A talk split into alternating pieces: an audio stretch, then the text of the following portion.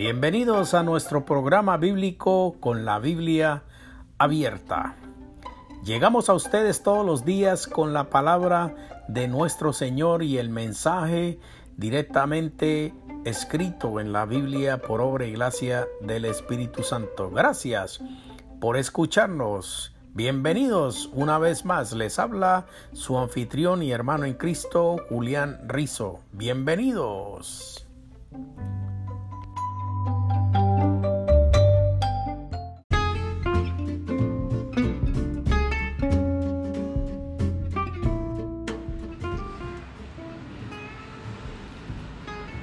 El área en la que más fácilmente pecamos y por ende en la que más contristamos al Espíritu es la de las relaciones interpersonales, es decir, en todo lo que tiene que ver con la forma en que nos tratamos los unos a los otros.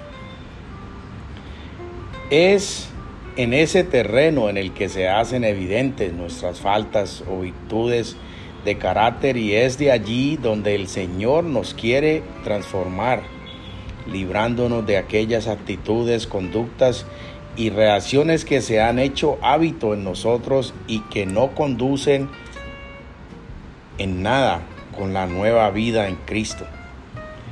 De acuerdo en los versículos 31 y 32 de Efesios 4:31 dice, quítese de vosotros toda amargura, enojo, ira, gritos y calumnia junto con toda maldad. El versículo 32 de Efesios capítulo 4 dice, más bien, sé bondadosos, misericordiosos los unos con los otros, perdonándoos unos a otros como Dios también os perdonó a vosotros en Cristo. Esto es algo que podemos señalar como cuatro virtudes que necesitamos cultivar y que resultan fundamentales en las relaciones interpersonales. Primero, tenemos el dominio propio. Quítese de vosotros toda amargura, enojo, ira, gritería y maledicencia y toda malicia. Esto está envuelto en, un círculo el cual está forrado que tiene que ver con el dominio propio de cada uno de nosotros. Cada rasgo de carácter que muestra una persona se forma por la repetición de la misma conducta una, dos, diez y cien veces, hasta que está esta persona, se, en su persona esto se vuelve un hábito.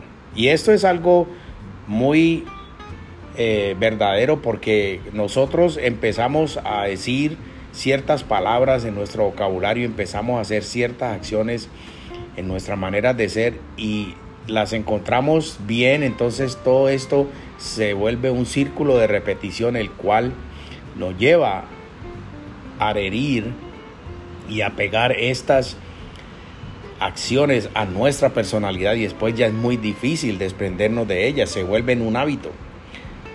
Así se forman o deforman los rasgos de carácter de una persona y en consecuencia su manera espontánea de actuar. Y muchas veces no nos damos cuenta porque eso ya está tan pegado a nosotros que nosotros eso ya sale a flote, sale al aire de una manera natural y nosotros ni siquiera nos damos cuenta lo mal que estamos quedando ante otras personas y lo mal que las otras personas están percibiendo nuestra presencia y nuestra interacción con nosotros.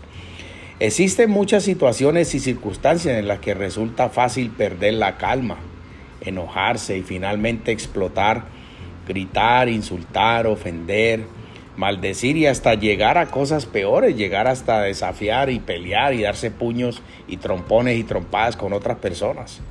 Nuestro estado de ánimo es lo primero que debemos cuidar porque esto causa ira, esta ira causa un desequilibrio emocional en nuestro sistema nervioso, eh, viene el estrés y esto eh, nos mantiene constantemente en un estrés y en un estado emocional muy débil y esto causa otras cosas en nuestro cuerpo, empiezan a otros órganos a, no trabajar correctamente, empiezan a salir cosas en la piel, empiezan, empezamos a tener deficiencias eh, cardíacas, empezamos a tener deficiencias en, en todo nuestro sistema se va abajo y por estas cosas que nosotros no le estamos poniendo atención.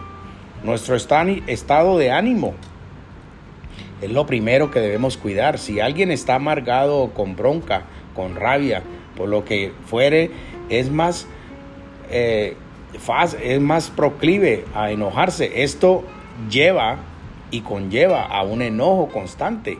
El que se enoja muestra una mayor propensión a gritar. El que grita fácilmente puede llegar a maldecir. Por eso la palabra de Dios nos ordena quitar de nosotros la amargura, el mal, humor. Para ello se requiere tener dominio propio y el dominio propio es uno de los frutos del Espíritu que, el Espíritu Santo ha puesto en cada uno de nosotros. Entonces, en, en Gálatas capítulo 5, versículo 22 y 23 encontramos que dice, pero el fruto del Espíritu es amor, gozo, paz, paciencia, benignidad, bondad, fe, mansedumbre y dominio propio. Contra tales cosas no hay ley. Ejercer dominio propio es, en primer lugar, tomar autoridad en el nombre del Señor y en la fuerza del Espíritu Santo que trabaja sobre nosotros sobre nuestro espíritu, el espíritu que Dios ha puesto en usted y en mí, en cada uno de nosotros, sobre nuestra alma y sobre nuestra carne. Proverbios 16:32 dice, mejor es el que tarda en airarse que el fuerte y el que se enseñorea de su espíritu que el que toma una ciudad. Y en segundo lugar, tomar autoridad sobre nuestra boca, sobre nuestras palabras para no proferir con nuestros labios palabras que hieran o dañen a los demás, que ofendan, actitudes, miradas, muecas con la cara que hacemos, que, que mandamos señales que, que ofenden a otras personas y que las hacen sentir menos que nosotros. Quizá el orgullo que hay en nosotros es más hiriente que cualquier otra cosa y se nos olvida y ese ya está enseñoreado y posee nuestra una propiedad grande en, en, nuestra manera de ser. Entonces ya eso sale automáticamente y nosotros ni siquiera nos damos cuenta. Es mejor guardar silencio que hablar lo que no se debe. Jesús ante sus ofensores y asesinos enmudeció y no abrió su boca. En Isaías 53, 7 dice, Él fue oprimido y afligido, pero no abrió su boca. Como un cordero fue llevado al matadero y como una oveja que enmudece delante de sus esquiladores, tampoco Él abrió su boca. Debemos acabar con el viejo hábito de alterarnos, gritar, perder los estribos. Es necesario que no ejercitemos en el dominio propio que nosotros nos ejercitemos en, ese, en esa situación una, dos y diez y cien veces hasta que se convierta en un rasgo de nuestro carácter en Cristo Jesús.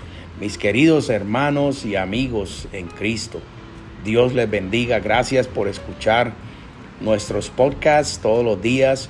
Llevamos esto para la salvación del hombre, para que ustedes y todos nosotros encontremos la paz interior que el Espíritu Santo del Señor nos da para que podamos caminar hasta el fin de nuestros días y encontrar la salvación.